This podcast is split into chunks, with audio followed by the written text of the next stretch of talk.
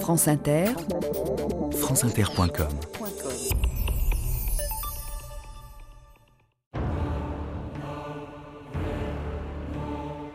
Mes chers amis, quand je mourrai, plantez un saule au cimetière et son ombre sera légère à la terre où je dormirai. Alfred de Musset, enterré à la 4e division du Père Lachaise. «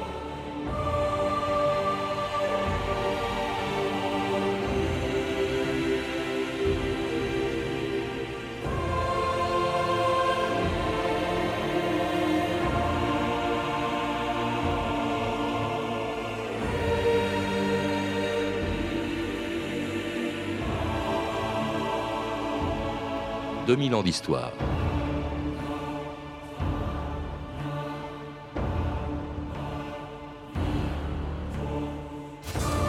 Bien avant de devenir un cimetière, le Père Lachaise était d'abord une colline sur laquelle, en 1652, Louis XIV avait livré bataille pour reprendre Paris occupé par la Fronde. Les jésuites qui possédaient le terrain l'appelèrent alors le Mont Louis, et l'un d'entre eux, le révérend Père Lachaise, confesseur du roi, y fit construire un château, sans savoir qu'un jour cette colline porterait son nom et deviendrait le cimetière le plus célèbre de France. Depuis sa naissance en 1804, il a accueilli autant de morts en 200 ans qu'il reçoit de visiteurs par an, plus d'un million de personnes venues se recueillir sur la tombe d'un proche ou de curieux venus voir celle des plus célèbres locataires du Père Lachaise. Je vais monter là-haut, dans la lune opaline. Plus d'une âme que j'aime y doit être exilée. Je retrouverai Socrate et Galilée. Philosophe, physicien, rimeur, bretteur, musicien et voyageur aérien. Grand riposteur du tac au tac. Amant aussi. Figi, Hercule Savinien de Cyrano, de Bergerac, qui fut tout et qui ne fut rien.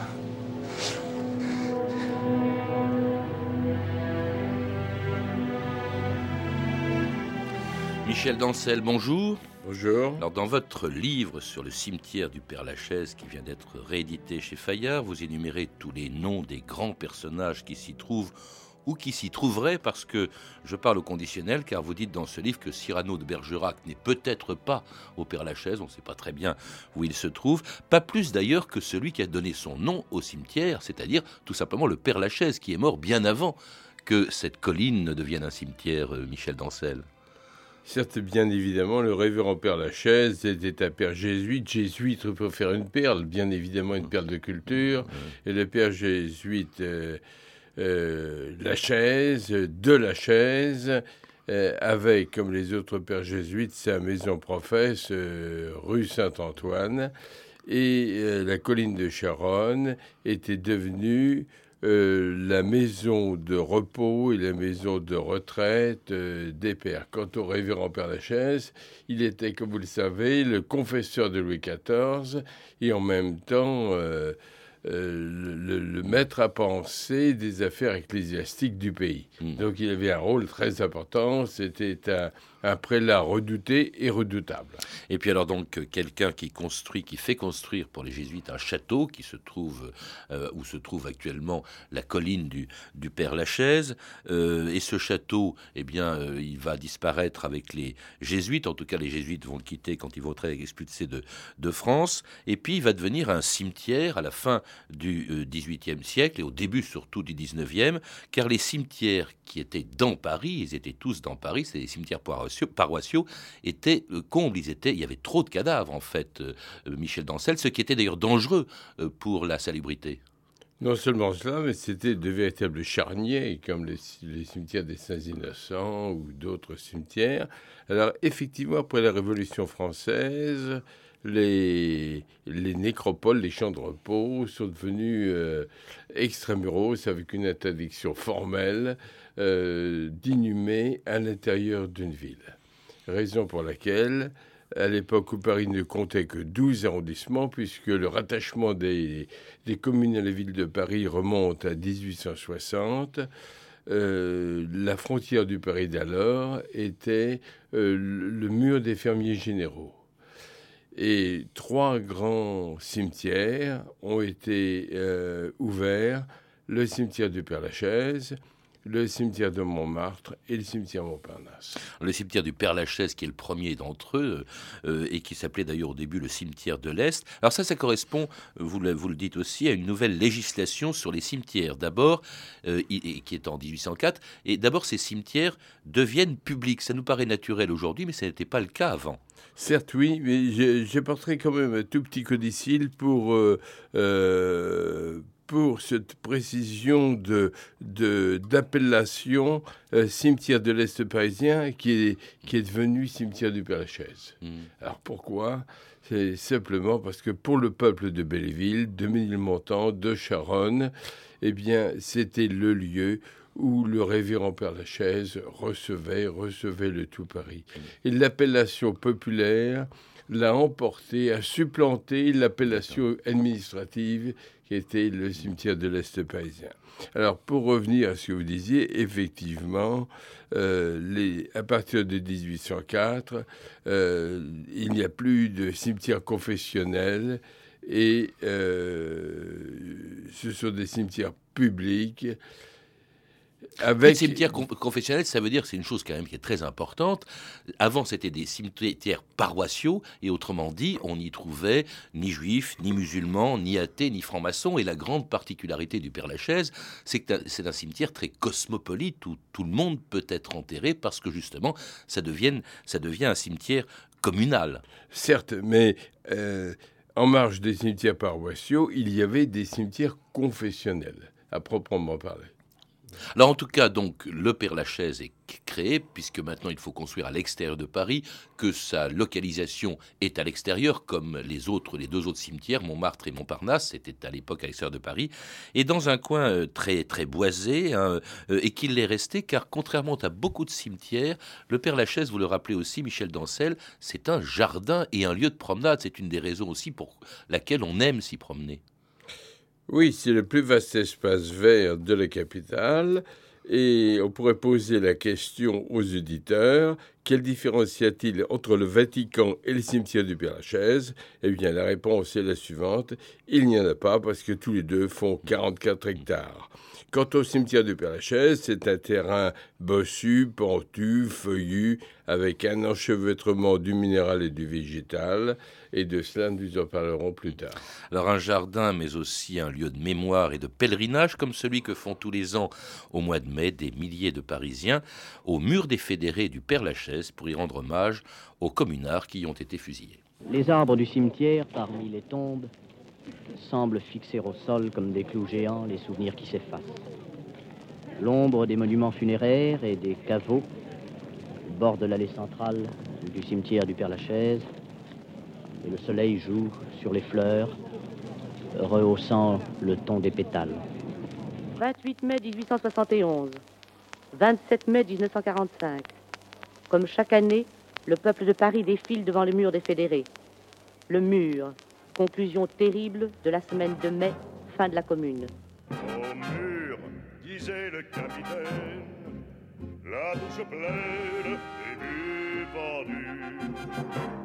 Au mur, qu'avez-vous fait Sale charogne, fais-moi vite trouer la peau, car j'en ai fait de la besogne avec mon chasse-peau.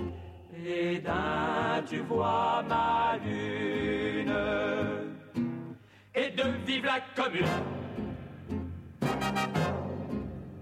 Au disait le capitaine, la bouche pleine et du vendu.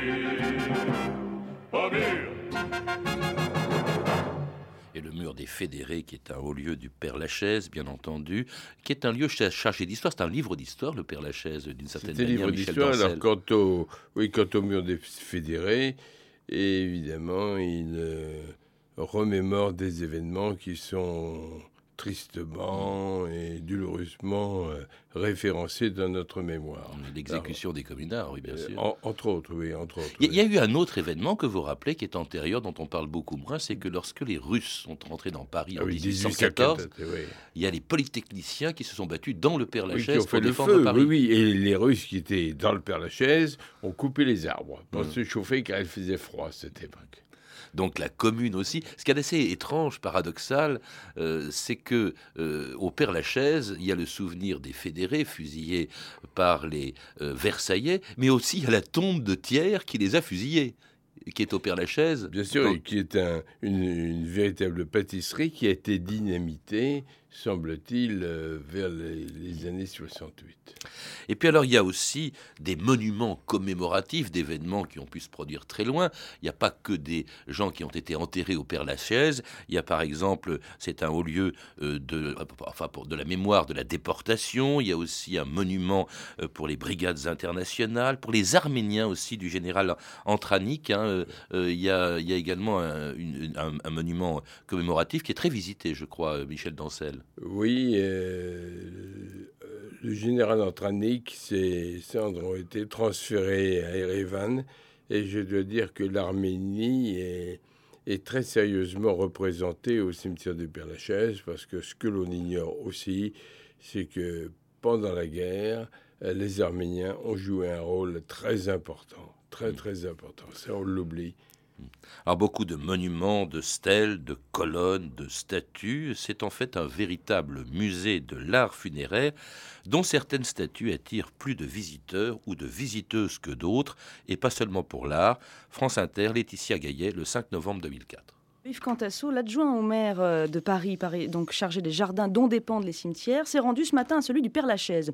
Il n'est pas venu se recueillir sur la tombe aux formes avantageuses de Victor Noir. Yves Cantasso est venu faire un point sur une situation sujette à de nombreux commentaires ces derniers jours. Des barrières ont été installées autour du gisant pour empêcher une recrudescence, dit-on, de frottements inappropriés. Le gisant présente Victor Noir en fait avec un pantalon moulant qui met en valeur son intimité et toucher la bosse, dit-on, euh, offrirait fertilité et amour. Des morts au Père Lachaise, il y en a tant et plus, bourgeois de l'au-delà, au superbe manoir, ou simple locataire, sous un remblai d'humus, moi j'ai mon préféré, son nom est Victor Noir.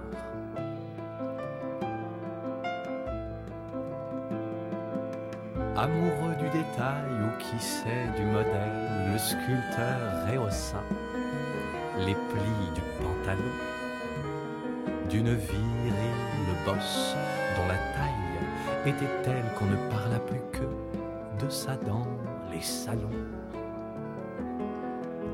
On ne sait trop sur quoi les croyances se fondent. Certaines voulurent voir en ce membre un symbole et décrétèrent malgré ceux qui les croyaient folles qu'en adorant Victor, elle serait féconde. Le gisant depuis lors reçut bien des visites, dans la moiteur des nuits, à la faveur de l'ombre. Des femmes l'enfourchaient pour de somptueux coïts, et sur le froid métal jouissaient dans la pénombre. Alors le gisant de Victor Noir, la statue de Victor Noir, Michel Dancel, c'est un des, de- des monuments les plus visités du, du Père Lachaise, même si on a totalement oublié qui était en fait Victor Noir. Sa statue est plus célèbre que lui. Oui, Victor Noir était un journaliste né en 1848 qui a été revolverisé en 1870 par le prince Pierre Bonaparte et c'est un événement qui préfigure un peu la commune. Et dans un premier temps, Victor Noir a été inhumé au cimetière de Neuilly et euh, transféré au Père-Lachaise. Je veux dire que cet événement a donné lieu à des manifestations populaires d'envergure. Politique celle-là, Euh, hein, pas- celle qu'on vient d'évoquer, parce qu'il était républicain. Il était républicain et euh, c'est Dalou qui a réalisé son gisant.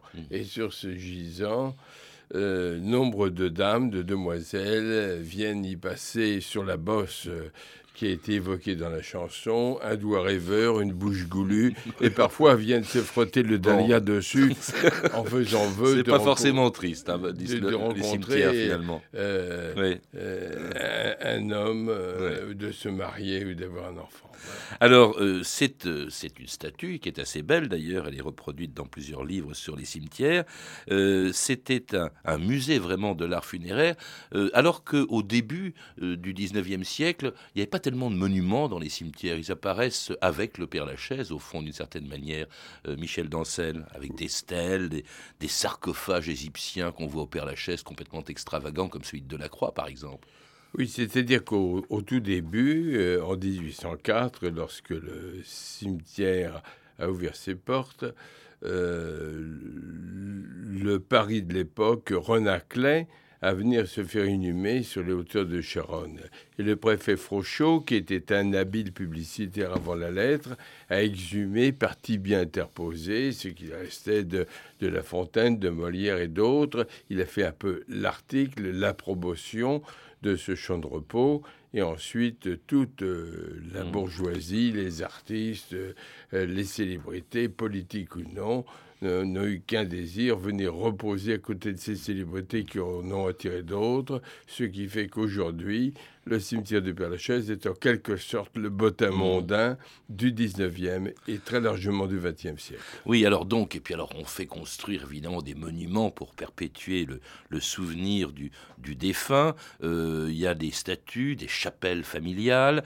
Euh, et puis alors, d'ailleurs, c'est pas forcément, c'est souvent, elles sont, l'importance est inversement proportionnelle à l'importance du personnage. Je pense par exemple au monument le plus grand, le plus haut du Père Lachaise, euh, qui est celui tout simplement de la tombe d'un inconnu aujourd'hui, Auguste Félix de Beaujour. Oui, Félix de Beaujour, euh, c'est un véritable phare. Cet homme était un diplomate. Il a eu des postes en Suède, en Grèce.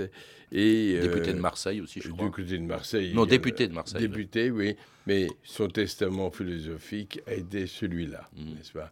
Un, un monument absolument énorme qui transperce la végétation perlachésienne et que l'on peut distinguer. euh, Mm. et- 20 mètres de haut. euh, Que, oui, que l'on peut distinguer de, euh, de l'étoile. euh, Il y a aussi le tombeau Demidov, hein, ou Demidov, c'est- c'était une famille euh, russe, Oui, je crois, oui, oui. euh, qui était absolument gigantesque, alors que tout le monde a oublié le, le nom de ces gens. En tout cas, ce sont des monuments qui contrastent avec la modestie de la tombe d'une des plus célèbres locataires du Père Lachaise, où elle a été inhumée en 1963. L'image qu'on gardera de ces obsèques, l'image obsédante, c'est la foule, la foule partout.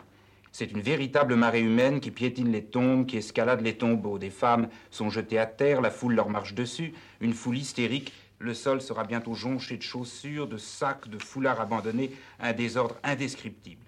Cependant, le père Leclerc prie et avec lui, soudain, toute l'assistance pendant de courtes minutes. Ce sera enfin le silence. Et c'est devant une simple plaque de marbre gris, tout au fond, près du mur des fédérés.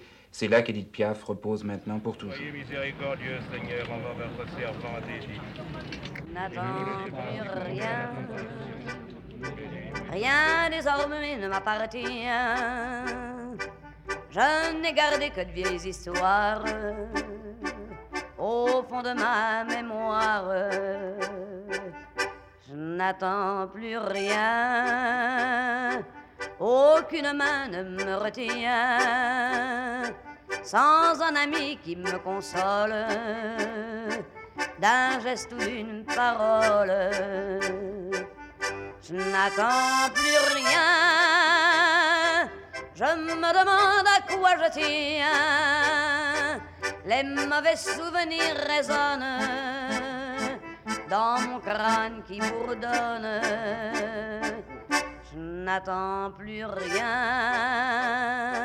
Rien Et Edith Piaf, en effet, n'a plus rien à attendre euh, au Père Lachaise, où elle, est, où elle se trouve depuis 1963 en excellente compagnie, vous le rappelez, euh, Michel Dancel.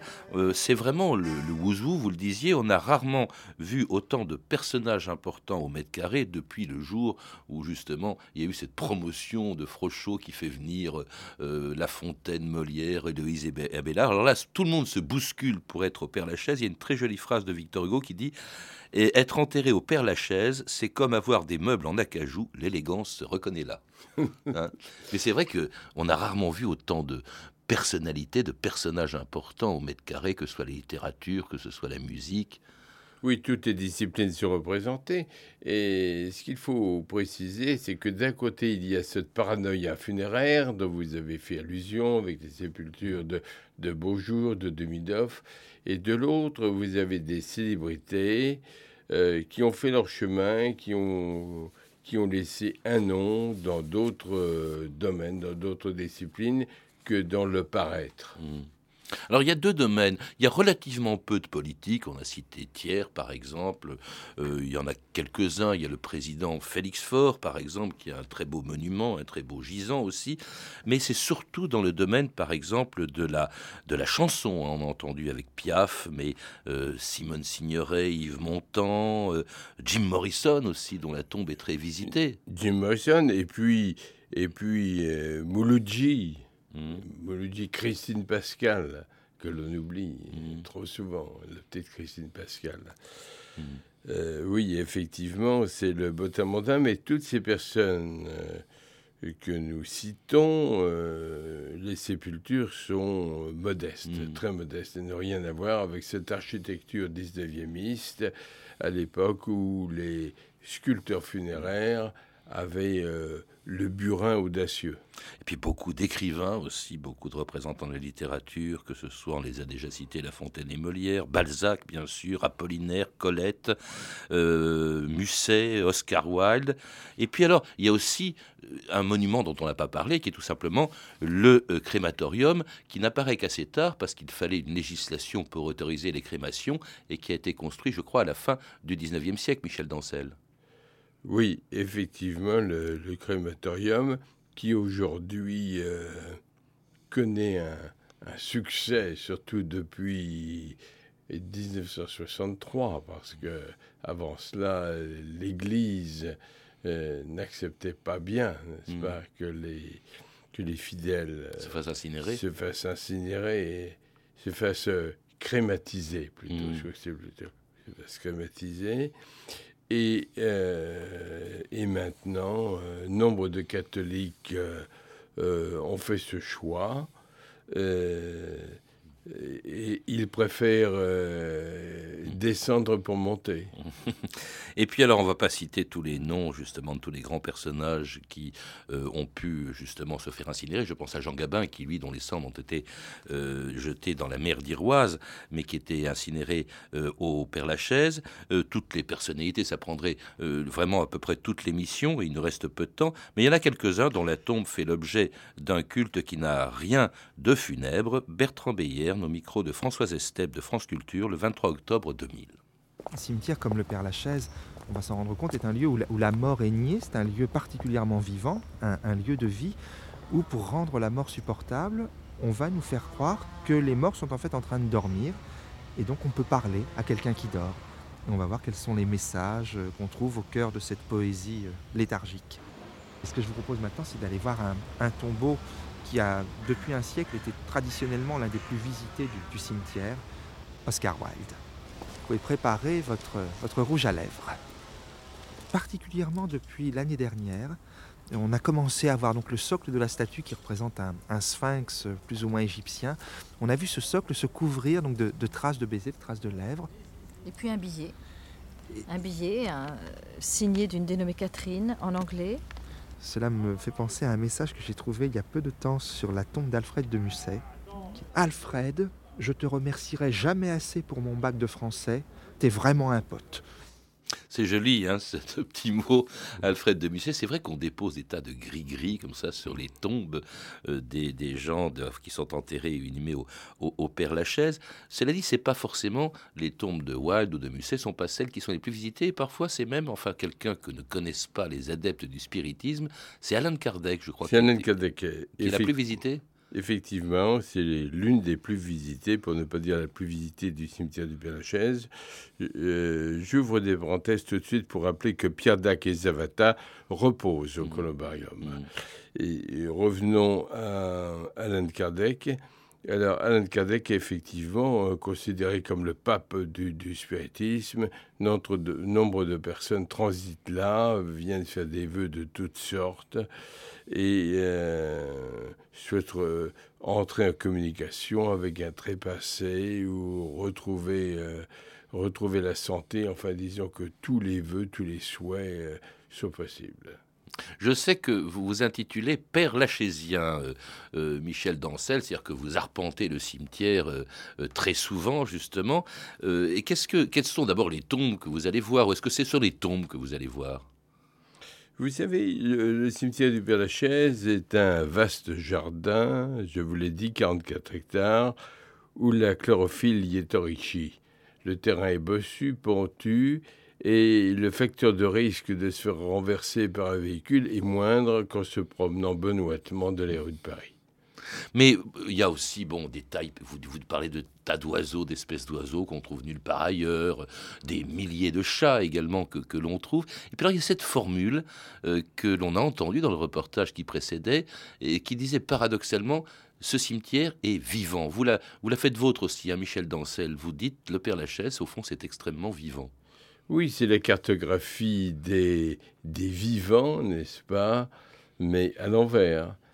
Et euh, c'est une promenade euh, qui force la réflexion, même si nous ne sommes pas à Sèvres et même s'il n'y a pas d'acacia sur les sépultures, mais c'est une promenade philosophique qui force la réflexion. Et quand vous vous y promenez, où vous promenez-vous? Euh, Plutôt dans le quartier que Malraux avait euh, euh, qualifié de romantique, là où repose Brognard, on n'a rien dit de Brognard, il faut en dire deux mots. Brognard, c'est l'architecte à la fois de la Bourse, mais aussi du Père Lachaise. De la Bourse et du Père Lachaise. Et son frère de Sèvres, c'est raison pour laquelle je fais allusion à Sèvres, entre autres, n'est-ce pas euh, Son frère, euh, qui était le, fondateur de l'école de Sèvres, hmm. qui repose là également. Mais je vous ai coupé là sur, sur vos promenades, vos déambulations dans le Père Lachaise. Oui, mes déambulations, euh, consiste euh, essentiellement à respirer un, air qui est infiniment plus enrichi et plus pur que nulle part ailleurs. Et outre cela, c'est un, livre d'histoire. Il y a Chopin, par exemple, il y a Bellini, Cherubini. Bon, et chaque fois que l'on passe devant ces sépultures, eh bien, euh, c'est une plongée vers euh, une réflexion, vers un souvenir, vers une cartographie littéraire, musicale. Voilà, c'est une façon de rebondir dans le passé. Et une façon que l'on retrouve aussi dans, dans, votre livre, donc au Père Lachaise, son histoire, ses secrets, ses promenades de Michel Dancel, qui était mon invité, qui a été réédité chez Fayard. Vous étiez d'ailleurs déjà venu nous en parler euh, il y a quelques années, il y a 8 ou 9 ans. Oui, Michel Dancel Oui, si vous permettez, ce n'est pas exactement une réédition, euh, parce que le livre là, a subi euh, une cure de grossissement, si je puis dire. Et il y a un certain nombre de chapitres qui ont été ajoutés, modifiés, transformés. Et puis, euh, il y a eu des nouveaux venus tous les noms, en tout cas, que l'on retrouve dans ce livre, Au Père Lachaise, donc, de Michel Dancel. À lire également Le Père Lachaise au cœur de Paris, des vivants et des morts, de Christian Charlet chez Gallimard Découverte. Et puis Le cimetière du Père Lachaise, promenade au fil du temps, de José de Valverde et Hervé Hugues aux éditions Ouest France, très bien illustré. Vous avez pu entendre un extrait de Cyrano de Bergerac de Jean-Paul Rapneau, disponible en DVD chez Pathé Vidéo.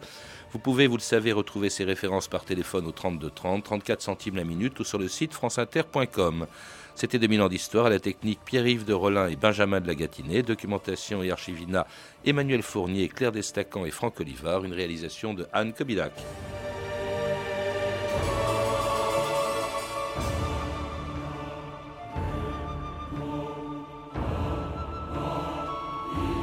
Demain, dans 2000 ans d'histoire, un écrivain américain, Ernest Hemingway.